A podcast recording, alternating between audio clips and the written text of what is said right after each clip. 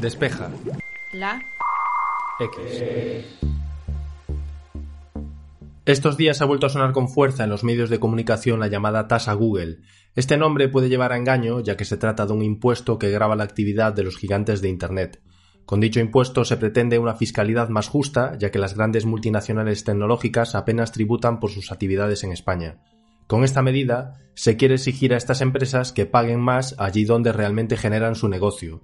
Antonio Sabán, coordinador de Gembeta, y Javier Pastor, editor en Sataka, nos acompañan para entender toda la polémica que está generando esta medida y qué consecuencias podría traer cuando se implante. Esto es Despeja la X, mi nombre es Santi Araujo y comenzamos.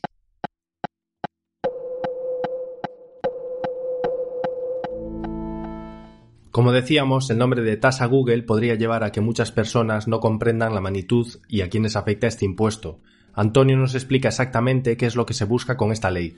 Cuando hablamos de tasa Google, eh, lo primero que hay que explicar es que no se trata de una tasa, pues las tasas tienen contraprestación para las empresas o clientes que las pagan, ¿no? Como por ejemplo, pues una tasa de basura que pagamos porque el ayuntamiento pase por nuestro barrio y, nos limpie las calles, ¿no? También hay que decir que no se enfoca exactamente en Google, sino que como veremos mm, va a afectar a grandes tecnológicas generalmente con sede en Estados Unidos. El nombre real es Impuesto sobre determinados servicios digitales. Y en relación a lo anterior, a que, la llamamos tasa Google, también le hemos llamado impuesto GAFA, que haría mención a Google, la G de Google, A de Amazon o de Apple, F de Facebook y A de nuevo de Amazon o Apple. Eh, así como más se le suele llamar en Francia, ¿no? ¿Y para qué, para qué nace esta tasa Google? Pues eh, nace porque el gobierno el gobierno español y muchos gobiernos internacionales, como, ahora veremos, quieren aumentar la recaudación fiscal que obtienen por, por la actividad, digamos, de las grandes tecnológicas. Eh, ¿Por qué? ¿Por qué quieren aumentar la recaudación en este sentido? Pues porque, como sabemos, hay un problema recurrente en, en, España y en todo el mundo, fuera de Estados Unidos, del pago de impuestos de las grandes tecnológicas, que ingresan mucho dinero en mercados como el nuestro pero que realmente dejan muy, poco, muy pocos impuestos en, en, los países gracias a un, a un complejo entramado con sus fiscales, ¿no? Con sus filiales, perdón. España, por ejemplo, pues tiene, tiene grandes cifras de, todas ellas. Sin embargo, pues en cuanto a declarar beneficios, las cifras son ínfimas. Entonces eso hace que, que pagando impuestos de sociedades pues las cifras de nuevo quedan muy pequeñas y sea Irlanda quien se lleva la mayoría de, ingresos en impuestos en este sentido. Así tenemos que, por ejemplo, en 2018 Apple, pagó un 2% en su actividad en España, Amazon menos de un 1% y Google un 6%, que están muy alejadas del impuesto de sociedades. Por ejemplo, viendo otras cifras oficiales, según la Comisión Europea, las grandes tecnológicas pagan un 9,5% de impuestos de media frente al 23,5% de media de, otra, de otras empresas, ¿no? Pues esto ha llevado a, que de manera internacional, pero en concreto en España, se haya planteado la necesidad de la tasa Google, que eh, está planteada para que compañías con más de 750 millones de facturación mundial y más de 3 millones en España paguen un 3% sobre los ingresos, no sobre los beneficios. Y esto es un tema muy importante porque hablaba Alejandro Nieto en un artículo de Sataka hace tiempo que hablamos de una posible revolución fiscal, en el sentido de que los impuestos siempre se han hecho hasta ahora sobre los beneficios y este se plantearía sobre los ingresos, de cara a evitar un poco pues, los juegos estos de los que hablamos. ¿no? Con la tasa Google, repito que la vamos a llamar tasa Google porque ya se nos ha metido en la cabeza, pero su nombre es otro, el gobierno quiere grabar la publicidad online dirigida a usuarios de páginas web, plataformas o programas los servicios digitales de intermediación que permitan interactuar y facilitar entregas de bienes y servicios y la venta o cesión de datos de usuarios que ellos mismos hayan generado en sitios de Internet, ¿no? Este debate que tenemos siempre de, qué se hace con nuestros datos y, el ingreso. Y en este sentido, pues tendremos que ver cómo de efectiva es para actividades que parecen un poco alejadas de eso, como las de Apple, que sobre todo gana dinero vendiendo hardware. Aunque esté de máxima actualidad estos días, no es la primera vez que se intenta poner en vigor este impuesto, y Javier nos recuerda el primer gran plan que buscaba implantarlo. Al repasar un poco de dónde proviene toda esta historia de la tasa Google, hay un antecedente claro, no, no totalmente directo, pero sí importante que fue el canon AEDE, que fue ese, ese impuesto por enlazar, ese pago por enlazar que el gobierno español puso en marcha en 2014, en diciembre de 2000, bueno, durante 2014, y que, y, que imponía ese, ese, pequeño impuesto, o gran impuesto, según la cantidad de enlaces que hubiera, a, sitios que sobre todo agregaban información. Entonces, eh, uno de los sitios que agregaba información eh, es Google News, y lo que la decisión que tomó Google fue cerrar Google News en España para evitar enfrentarse al pago de ese, de ese canon, de ese impuesto o de esa tasa y, salió de España y ya desde 2014, desde diciembre de 2014 no es posible acceder a Google News de forma completa, sí que hay una bueno, hay noticias en los resultados de Google, pero el funcionamiento de Google News es totalmente limitado en España. Ese impuesto está muy relacionado con la directiva de copyright que se ha votado en los últimos años en la Unión Europea. Es muy, para proteger los derechos de autor, la propiedad intelectual. Y, es un poco, no es, como decimos, un impuesto directamente relacionado con, Google, pero sí que es ese movimiento del gobierno español para tratar de eh, bueno, adaptarse a la realidad digital que estamos viviendo, de todos esos servicios que estaban un poco fuera de la regulación fiscal, eh, del control de Hacienda y que ahora poco a poco se van, se van bueno, eh, metiendo en ese, en ese saco. De todas maneras, ese canon AED ha tenido un impacto pues muy pequeño o nulo. De hecho, por empresas como Meneame, que es un agregador muy conocido en España y que estaba afectado teóricamente por ese impuesto, pues Meneame se negó a pagar lo que, lo que se suponía que tenía que pagar en, a Cedro, a una de las entidades que gestionaba ese pago, y un tribunal, el Tribunal Supremo, tumbó este canon AED en 2018 declarando nula la orden ministerial de 2015 y en fin, se ha quedado todo un poco en agua de borrajas y ese canon AED, como decimos que era un poco precedente de ese fiscalizar eh, todos los servicios digitales, pues se ha quedado en nada. El primer intento real de crear esa tasa Google con grandes comillas se, realizó en mayo de 2018. El entonces ministro de Economía, Roman Escolano, anunció la puesta en marcha de un nuevo impuesto a las empresas tecnológicas. Ese era ese salto definitivo a intentar eh, que esas empresas tributaran de una forma que antes no lo hacían. Entonces, bueno, pues creó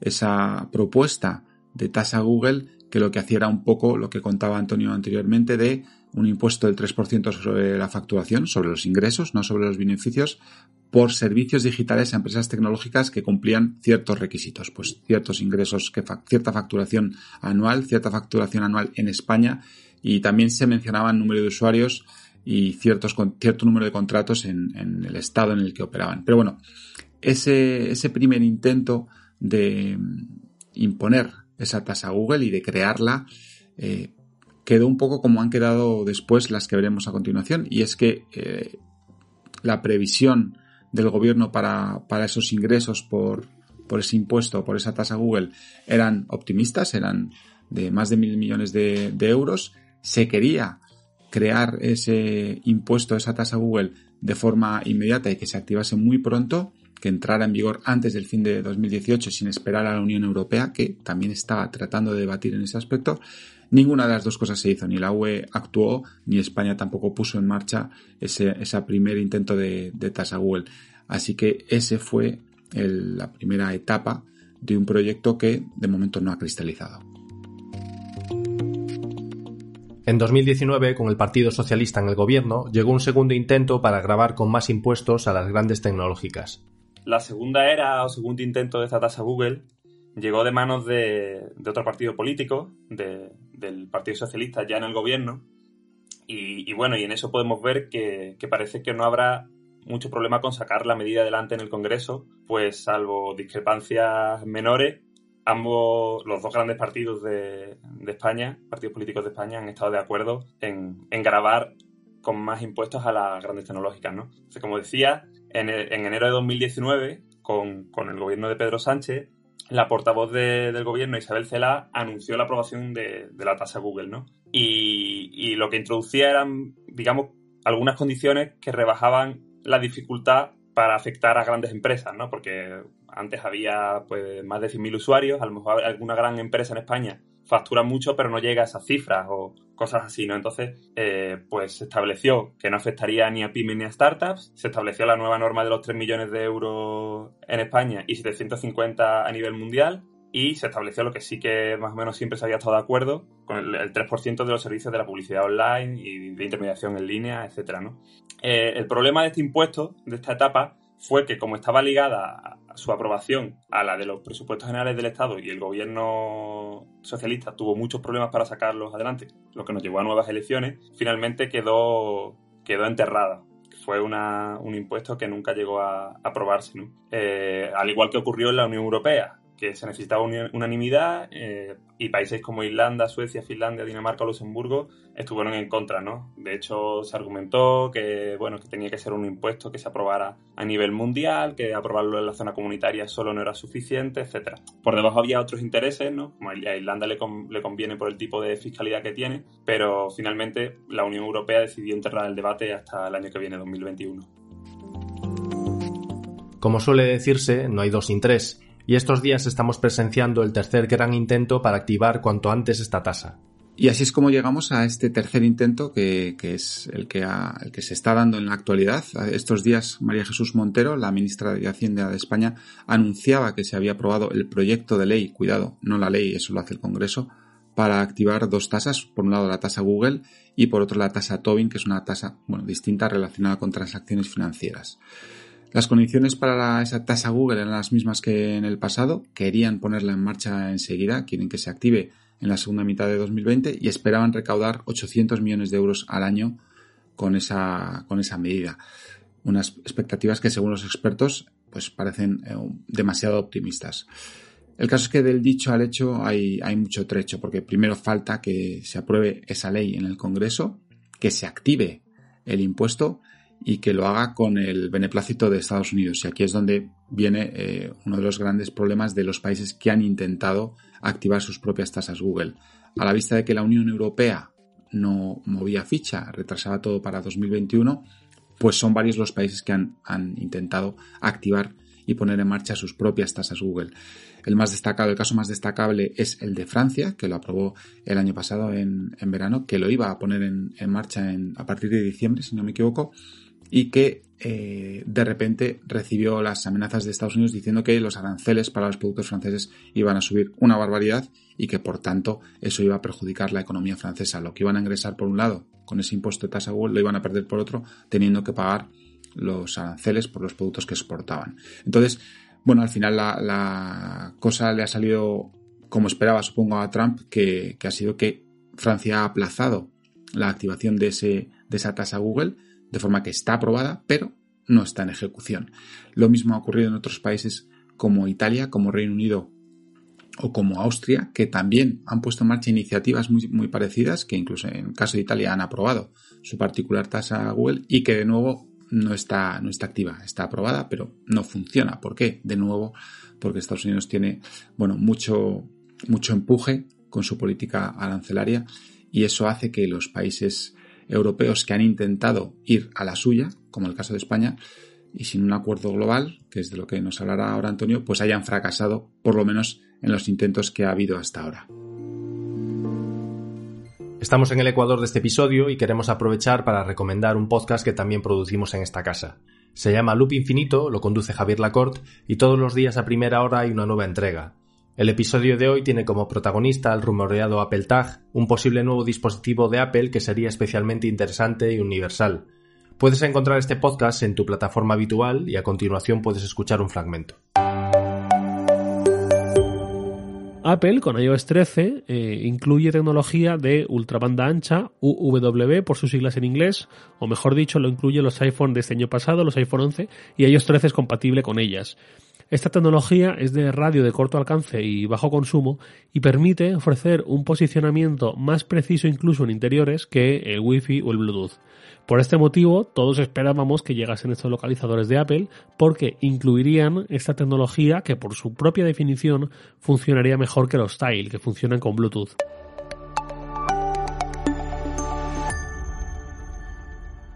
Con la llamada tasa Google podríamos ver nuevos contraataques por parte de los Estados Unidos que tendrían como objetivo ahora a estados europeos como son España, Francia o Italia.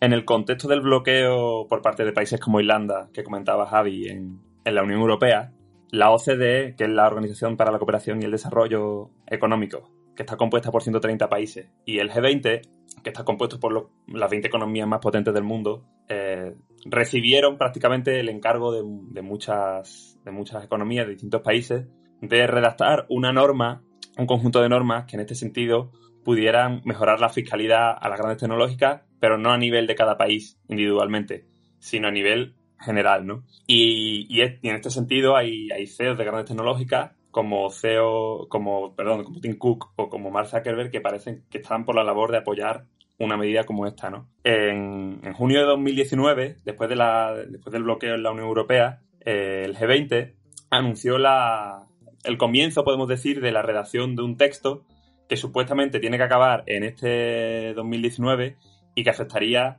pues a, todo, a todos los países. En ese, en ese acuerdo, que siempre hay que tener en mente que probablemente convendría más a Estados Unidos que los que se están haciendo unilateralmente en cada, en cada país, porque Estados Unidos tiene un fuerte peso eh, tanto en el G20 como en, la OCDE, hay que, hay que señalar que habría alguna medida nueva, puesto que, además del 3% y tal del que hablamos en, hemos hablado en todos los puntos del, del podcast, estos organismos quieren que los gobiernos nacionales puedan grabar a las empresas que vendan bienes y servicios en los territorios, aunque no cuenten con presencia física en ellos. Es decir, que aunque no tengan ningún tipo de filial, se pueda, se pueda tributar, se pueda cobrar, grabar la actividad de las empresas. Y en segundo lugar, el G20 también pretende limitar que las grandes tecnológicas puedan tributar los servicios en, en otros países, haciendo que que, digamos, países como Irlanda se beneficien menos, ¿no? Que es que incluso aunque las compañías puedan desviar fondos a estos países, tengan que pagar un impuesto mínimo en el país donde se ha, generado la cifra de negocio.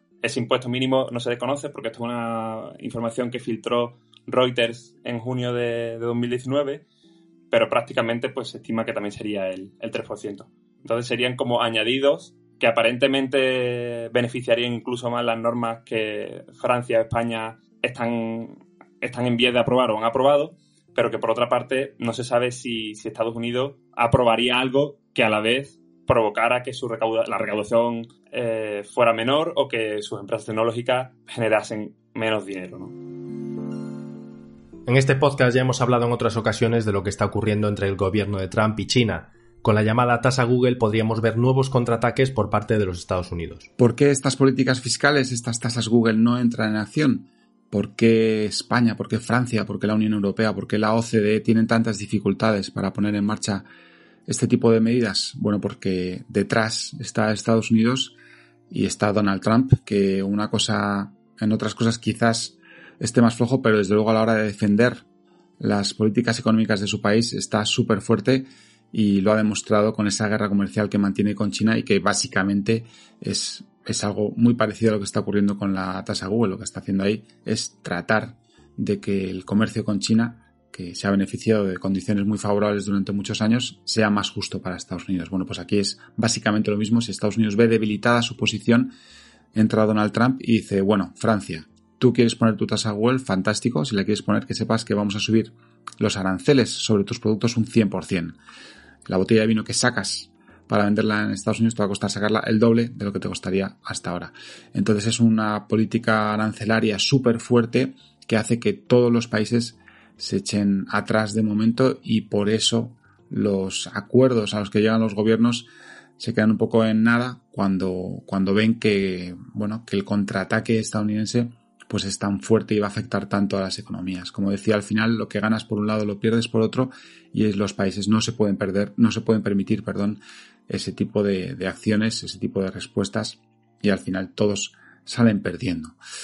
Con lo cual la situación es muy difícil porque esas mismas medidas veremos cómo las afronta eh, los esfuerzos de los que ha hablado Antonio del G20 y de la OCDE, que teóricamente, bueno, parece que van a ser un poco más razonables y que podrían, bueno, pues a lo mejor recaudar menos, pero hacer que la situación fuera más justa. La mayoría de los consumidores lo que realmente nos estamos preguntando es cómo podría repercutir esta medida en nuestros bolsillos. Al final, la tasa Google no es que tenga muchos opositores, pero sí que tiene a muchos críticos en cuanto a, cuán eficiente o eficaz puede acabar siendo respecto a lo que pretende, ¿no? En ese sentido, la, Autoridad Fiscal Independiente en España siempre ha dicho que de lo que de los 1.200 millones o 800 millones que esperaba ingresar el, el, gobierno en España, que la realidad se ajustaba a cifras bastante más bajas, como 470 millones aproximadamente, ¿no? Que si bien está bien, porque haría que las arcas del Estado ingresaran más, no podría, no valdría para subir, como tenía por ejemplo planteado el gobierno, para subir las pensiones, ¿no? Con, con esa cifra con la cifra de lo que se ingresara por este impuesto. Pero otra parte, otra parte negativa, que también podría ser contraproducente, es que todo lo que se suba en, en ingreso fiscal a las tecnológicas puede recaer sobre los clientes o consumidores. En este sentido, tenemos un, precedente y es que el verano pasado, cuando se anunció en Francia que, se iba a aprobar este 3%, Amazon dijo que, bien, que lo aceptaba, pero que entonces a sus vendedores también les iba a repercutir un extra e iba, iban a llevarse una comisión menor por, por, cada venta hecha en la plataforma. Al preguntársele a Amazon por, por, lo que pasaría en España, no comentaron nada porque decían que esperarían a que en España se aprobara para, para hacer declaraciones de lo que pasaría en este país, pero instaron al resto de países a que esperaran a una regulación global en la OCDE, como han hecho Tim o, o Zuckerberg, y que les favorecería más. Entonces, en este sentido, pues lo que vemos es que sí, el gobierno puede ingresar más dinero, pero al final los usuarios podemos acabar pagando más por servicios tecnológicos digitales eh, que utilizamos generalmente en Internet, ¿no? Si esto afectara a Netflix, pues Netflix podría decir, en vez de 16 euros, vais a pagar 20, Amazon eh, podemos encontrarnos con que los precios no los sube directamente, pero asfixie más a los vendedores en la plataforma y al final decida que paguemos más. ¿no? Esto es como cuando el IVA de la cultura se pagó, se, bajó, perdón, pero finalmente eh, los, los, usuarios que acudimos al, cine no estamos viendo cómo han bajado los precios en los cines. Porque si bien el, gobierno eh, nos cobra menos, las empresas no han dejado de repercutir lo que, lo que lo hacían antes, ¿no? Con lo cual, la, la, situación al final puede hasta volverse en contra para nosotros y sería una pena que algo que busca justicia finalmente acabara en lo contrario para, para el público general.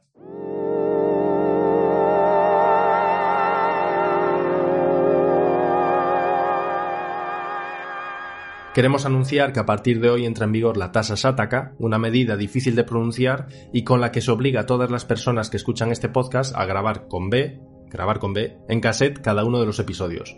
Mientras vais limpiando los cabezales, nosotros iremos preparando el episodio de la semana que viene, en el que contaremos con un nuevo tema y nuevos invitados. Como siempre, damos las gracias desde aquí a aquellas personas que hayan invertido un minuto de su tiempo para puntuar el podcast en iTunes, ya que este pequeño gesto nos ayuda a llegar a muchísima más gente. Desde aquí te deseamos que pases una feliz semana y hasta el jueves que viene.